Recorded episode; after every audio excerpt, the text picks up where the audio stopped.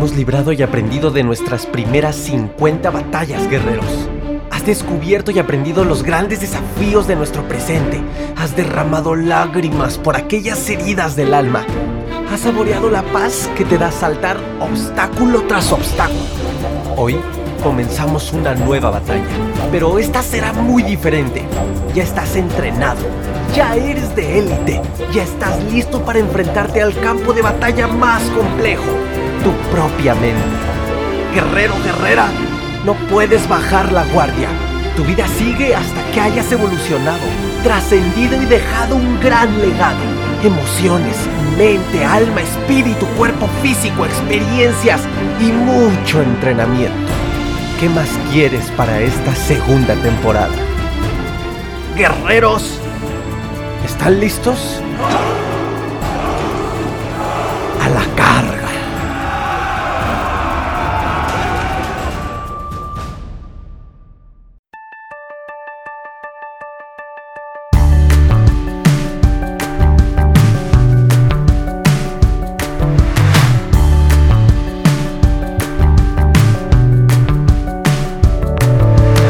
Guerreros, muy buenas tardes, días, noches, no importa a la hora, el momento en el que estés viendo esta entrevista. Bienvenido a tu podcast Ansiedad y Depresión, mis mejores maestros. Estoy muy feliz, estoy muy contento de poder traer junto, junto, junto, junto con ustedes una persona con una increíble energía, además una preparación fantástica, que tiene una misión muy padre y que va a aportar un valor impresionante a este, a este tu podcast. Ella es Marisela Matienzo y nos va a acompañar a hablar de las parejas. ¿Qué sucede? ¿Cómo estás, Mari? Muy Muchas bien. gracias. Muchísimas Gracias a ti por la invitación. No, pues estoy feliz. Estamos felices de acompañarnos acá en Puebla. Sí, oye, ah, sí, esa es otra cosa. Estamos Puebla, en Puebla, en ¿eh? Puebla. Aquí nos vamos por semitas o a ver qué, ¿no? Oye, pues Mari, platícanos un poco. Digo, yo ya tengo el gusto de ahora de conocerte y también pues previamente de, de saber tu trabajo, pero para aquellas personas que, que todavía no conectan contigo, platícales un poco a qué te estás dedicando ahorita y cuál es tu misión con, con tu valioso contenido. Mira, yo doy mucho mentorías a las parejas, principalmente parejas emprendedoras o parejas que donde ambos estén haciendo una carrera. Ok. ¿sí? Eh, donde ambos eh, necesitan mantener un equilibrio en su relación, a pesar de que ambos están dedicados al trabajo. en sí, ¿sí? Ujú. este, entonces eso hace a veces esa parte un poco más complicada, Ok. más sin embargo no es imposible, simplemente Claro. el saber cómo llegar a embonar, el saber cómo comunicarnos para poder seguir en esa relación. Y Claro. donde los dos sigamos creciendo, ¿no? Claro. Entonces siento que eso es el, el trabajo que últimamente he estado haciendo mucho, dar ese tipo de mentorías a las parejas que, que queremos crecer de la mano eh, y pues seguirlo. Oye, pe- pero, pero es que es increíble, tenemos un, un paradigma, digo, e- era la pregunta número tres que tenía pensado hacerte, pero no importa, vamos a dejar que esto fluya de manera natural. Hay un paradigma, mm, no, no sé, la verdad, no, no soy experto en el tema de pareja, en el cual se piensa que, que uno es dueño del otro, ¿no? Y que se tienen que crecer bajo esta idea, ¿no? Como pareja. Es más crecer en, en conjunto, pero cada quien desde sus sueños, desde sus Claro, deseos, totalmente. desde su autonomía. Exacto, no, no porque nos vamos a unir tenemos que dejar uno o los dos nuestros sueños. Claro. Al revés, hay que complementarnos y que la unión nos sirva para los dos crecer. ¿No? Yo creo que es mejor y se me hace más fácil que podamos crecer si tenemos a alguien que nos está apoyando nos está dando así como que el, el push y el apoyo y todas las porras para seguir. Claro, ¿no? claro. Y no necesariamente que los dos nos dediquemos a lo mismo. Claro. Sí, sí, sí. Porque sí se cree mucho que ay, bueno, uno va a renunciar a lo suyo para que el otro crezca. Claro. ¿no? Sí, o sea, a- alguna de, de las dos partes es la que sacrifica. Y no es necesario. Y fíjate, precisamente esto conecta con pues, de, de lo que vamos a hablar, qué sucede con las crisis, guerreros, que enfrenta cualquier ser humano realmente, que la vida te pone retos, te pone obstáculos. Bueno, por ahí hay muchas personas que te dicen, la vida es color de rosa y, ¿no? O, o sobre todo, y peor aún, ¿no? Como ven a mis seminarios y después de esto no vas a tener estrés. no. ¿No? Entonces, Tampoco. Tampoco, o sea, sabemos que la vida está llena de estas situaciones, pero es lo que nos hace sabios como seres humanos a través del si aprendemos de ello. Pero ¿qué pasa cuando estas crisis, eh, sobre todo, afecta a una persona, o sea, dentro de la pareja, a uno, pero se debe enfrentar finalmente en conjunto, pues porque pues a lo mejor ya tienen una familia, ya llevan una vida eh, juntos. ¿Qué sucede este, con el principal factor, cómo poder entender a la persona afectada en una crisis emocional sobre todo? Yo creo que, que lo primero es de la otra persona es entender que la otra persona está teniendo ahorita una crisis, ¿no? Y no culparlo. Ok. ¿Sí? O sea, al contrario, tratar de entender, que no vamos a entender porque no lo estamos viviendo. O sea, no, te puedo, no te puedo decir, oye, ponte en sus zapatos porque la verdad es que no tienes idea de lo que él está viviendo en este momento. Pero no darle la espalda, ni enojarnos, ni decirle, ay, es que lo hubieras hecho así, porque él no está o ella no está en el momento de entenderte eso. Ok. O sea, no es, obligación. no es obligación. Ok. Es más como, a ver, voy a, tener, voy a tener que ser mucho más empático y tratar de entender y comprender que ahorita él está en un problema o ella está en un problema, en, una, en un trance, en una enfermedad, en el que requiere que nosotros estemos ahí. ¿Sí? Muchas veces ni siquiera va a ser que tú le des la receta para que salga, porque no vamos a saber tampoco. Claro pero es el estar ahí, el que sienta que tiene tu apoyo, porque yo creo que cuando una, una persona va a salir mucho más fácil de un problema, cuando tienes a alguien. Cuando tienes, claro. Y muchas veces nosotros, como apoyo, también es muy difícil. También hablen y vean si necesitan a alguien más que les ayude, ¿no? Un externo, un profesional. Exactamente. ¿sí? Y cuando vamos con un profesional, yo también cuando es en pareja les recomiendo que las dos personas vayan. Sí, claro, porque eh, eh, el, el reto, o sea, el camino finalmente, y sobre todo si tienen hijos, todo, pues... Claro, es a todos. Claro. Se está llevando de encuentro a toda la familia, ¿no? Entonces, pues todos en alguna parte lo estamos sufriendo. No solamente la persona que trae ese, problema, ¿no? Entonces yo les diría, vayan con alguien y vayan todos. Ok. ¿Tú incluirías a los hijos también? ¿O, es, un tema...? Yo creo que depende qué problema es. Ok. Sí, sí, claro, puede ser depresión, o puede ser ansiedad, o puede ser... puede ser un alcoholismo, puede ser... ¿sabes? adicción, claro. Exacto. Entonces, dependiendo cuál es el problema y hasta qué punto ha afectado el involucramiento de los demás, es donde se decide si también los hijos van involucrados. Pero yo digo que de cajón tiene que ir la pareja. Ok. Porque tú como pareja también tienes que aprender a cómo lo vas a manejar y cómo lo vas a tratar, porque no lo vas a poder tratar igual. ¿Sí? O sea, tiene que haber mucha modificación y mucha pues como disposición de tu parte y a entender también que la persona ahorita no es la persona con la que tú siempre has estado acostumbrado a estar. Wow. Es otra persona.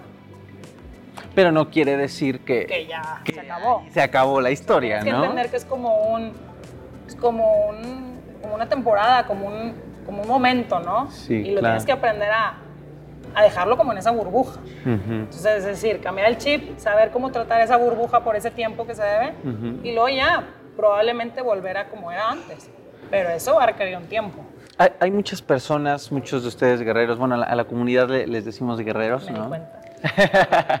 este, que se encuentran en un dilema, este Marisela, y me dicen, estoy realmente confundido porque amo mucho, obviamente, a mi pareja, pero ya está en el punto en el que está mermando también pues mi salud física, emocional, y ya, ya me está contaminando, ¿no? O sea, a lo mejor hasta les cuesta decirlo, ¿no? Me está contaminando.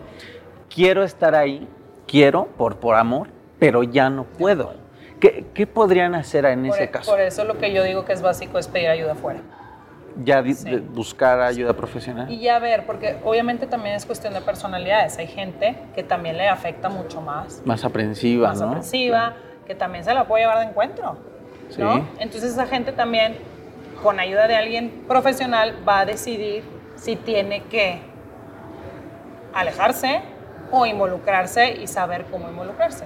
Hay gente que a veces sí lo más sano es que se, que se haga para atrás, que se aleje un tiempo, pero obviamente estableciendo, ¿sabes qué? No me estoy yendo. Ajá, exacto. O sea, no se ah, está acabando esta relación. Simplemente es, nos estamos dando un tiempo donde tú te vas a a curar, casi creo, ¿no? De que te vas a ir a estas terapias, vas a hacer esto, y yo también voy a estar por mi lado haciendo esto. Okay. Fíjate, e-, es, es, algo fuerte, ¿no? y, y, creo que ataca uno de los paradigmas.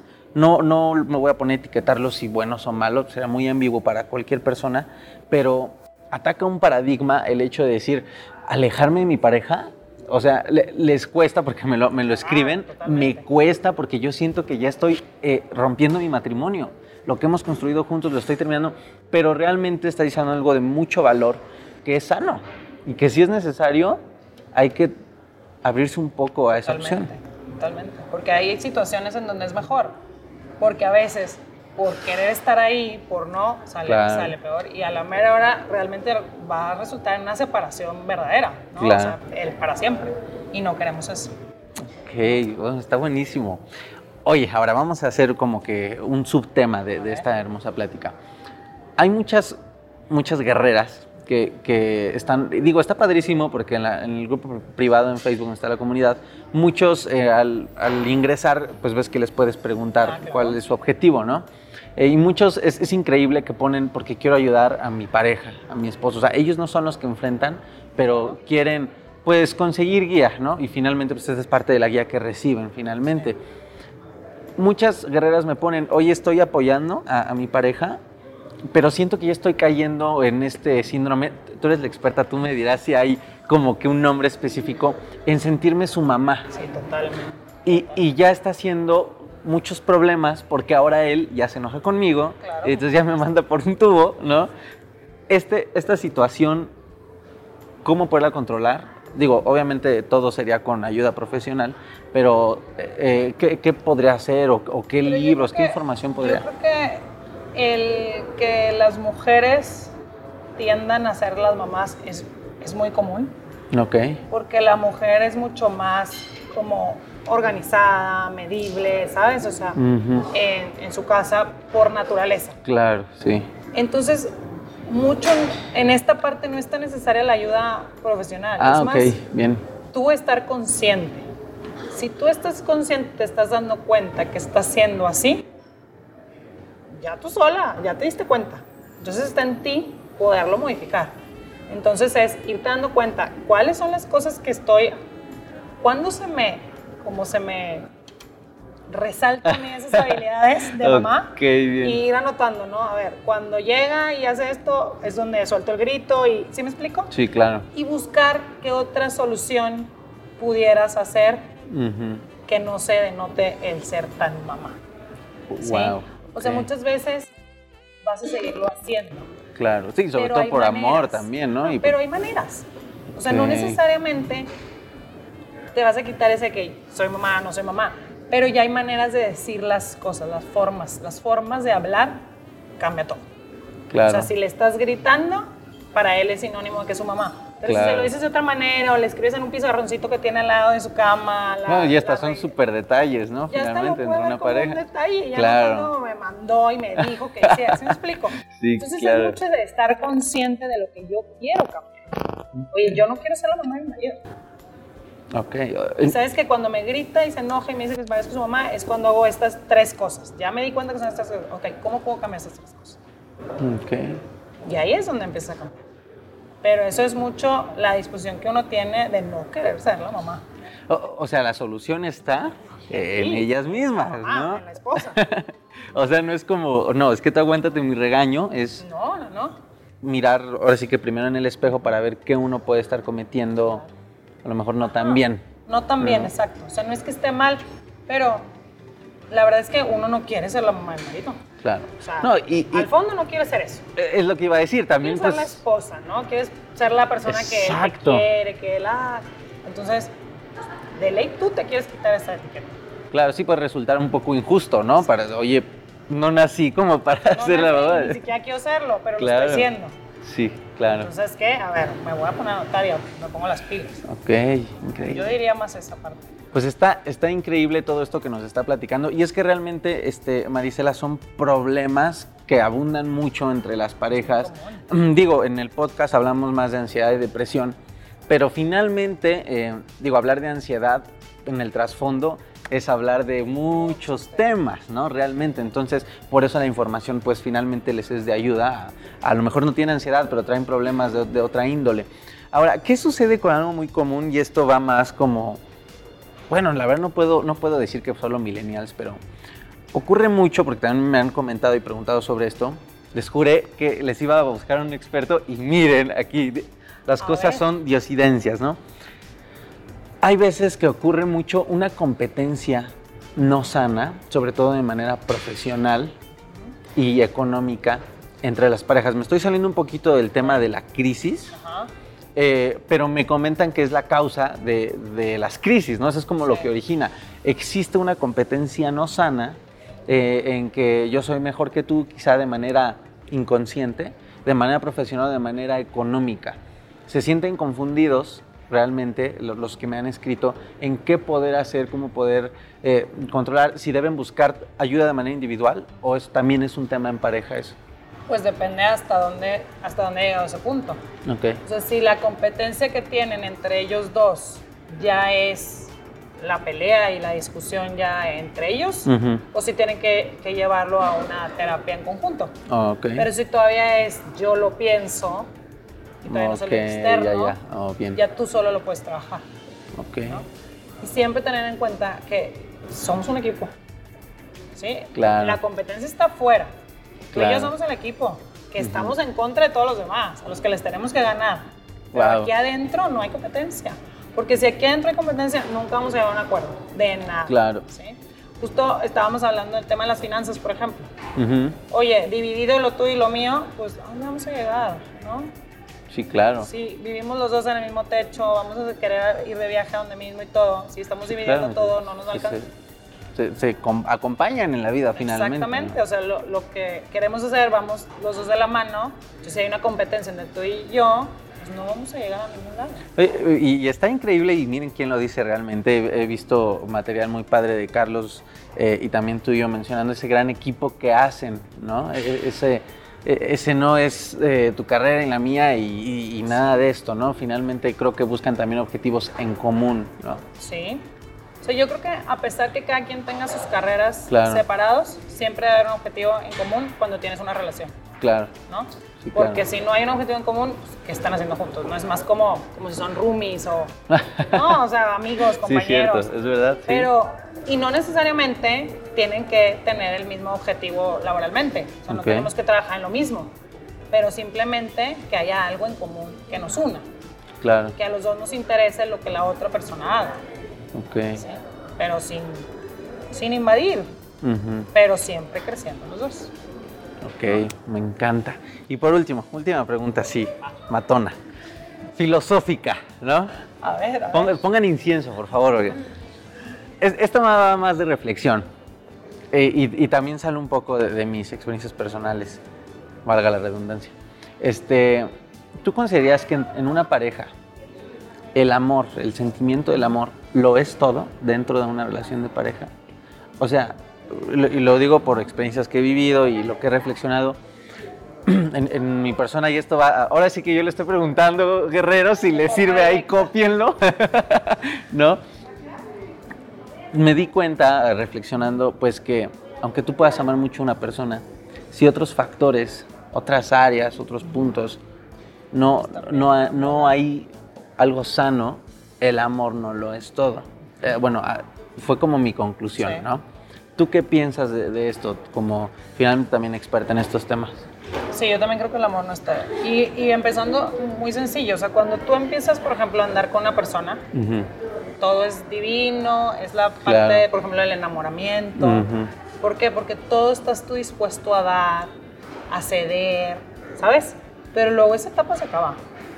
¿Sí? Claro. El enamoramiento se acaba y luego ya empieza como el amor un poco más racional. Ujú. Sí, ya la realidad. La las evaluación, cosas, ajá, ¿no? O sea, ya nos empezamos a conocer, ya ahora sí, oye, si vas a vivir toda la vida con él, pues no es como todo va a ceder y todo va a ser divino. Claro. Hay problemas, hay cosas del exterior que también van a influir en tu vida, ¿verdad? No, no es como que vas a vivir en una burbuja donde nadie te va a tocar y entonces el amor es perfecto. Sí, claro, sí. O sea, hay, hay, hay cosas de afuera del ambiente que van a influir en tu vida. Entonces, pues no todo es amor. O sea, no todo va a ser nada más amor. Tiene que haber Ok. muchísimo más cosas que nos, que nos unan y nos detengan, Claro. que nos mantengan pegados. Entonces, yo sí te diría, no solamente es amor. Claro que el amor es una parte súper importante Sí, y yo claro. creo que es, el- es la base. Sí, es como que con lo que todo se mantiene pegado Ok. pero hay muchísimos otros factores que están ahí y en lo que todo se debe de trabajar. Sí, es que una persona cae en esta confusión y dice, pues es que lo amo, la amo, Sí, no, ¿no? importa nada. Y el fin no justifica los medios y entonces Ah, es como mucha gente lo oye, es que lo amo, pero por ejemplo, ahora la gente que tiene violencia. Ah, claro. Es que lo amo, es que yo siempre vivo con él, es que me da todo. No es coherente, o sea. Claro. No te ama realmente, o es otro tipo de amor que no es el que debe. Oh, sí, claro. Entonces, no es no es el 100%. Ay, bueno, ya no me siento tan sola con esta idea. Un complemento de cosas. Está increíble, pues, Marisela, muchísimas gracias, por, por, tu tiempo, por habernos acompañado. No, muchas gracias. Qué bueno, qué bueno que no te aburriste, porque si no, digo, aquí es que todos la pasamos muy, increíble. Y pues tus redes sociales, todo lo que estés haciendo en contenido para que te sigan, porque además estamos abandonados en este tema, al menos toda nuestra comunidad. Así que ten por seguro y, y con todo gusto, pues que vayan a consumir todo lo que tú produces. Eh, si me quieren escribir, me encuentran en Marisela Matienzo en Instagram. Más fácil. Ok, ok, perfecto. Marisela Matienzo. Matienzo con Z. Con Z. Y Marisela con S. Ah, por favor, guerreros, por favor. Pues Mari, muchísimas gracias. Estén atentos a todo lo que está haciendo Marisela Guerreros. Y pues bueno, vamos a continuar con todo. Adelante, adelante. Acuérdense, la vida no es color de rosa. Hay que tener herramientas para saber darle la mejor cara a los retos de la vida. Guerreros, nos escuchamos, nos vemos en el próximo episodio.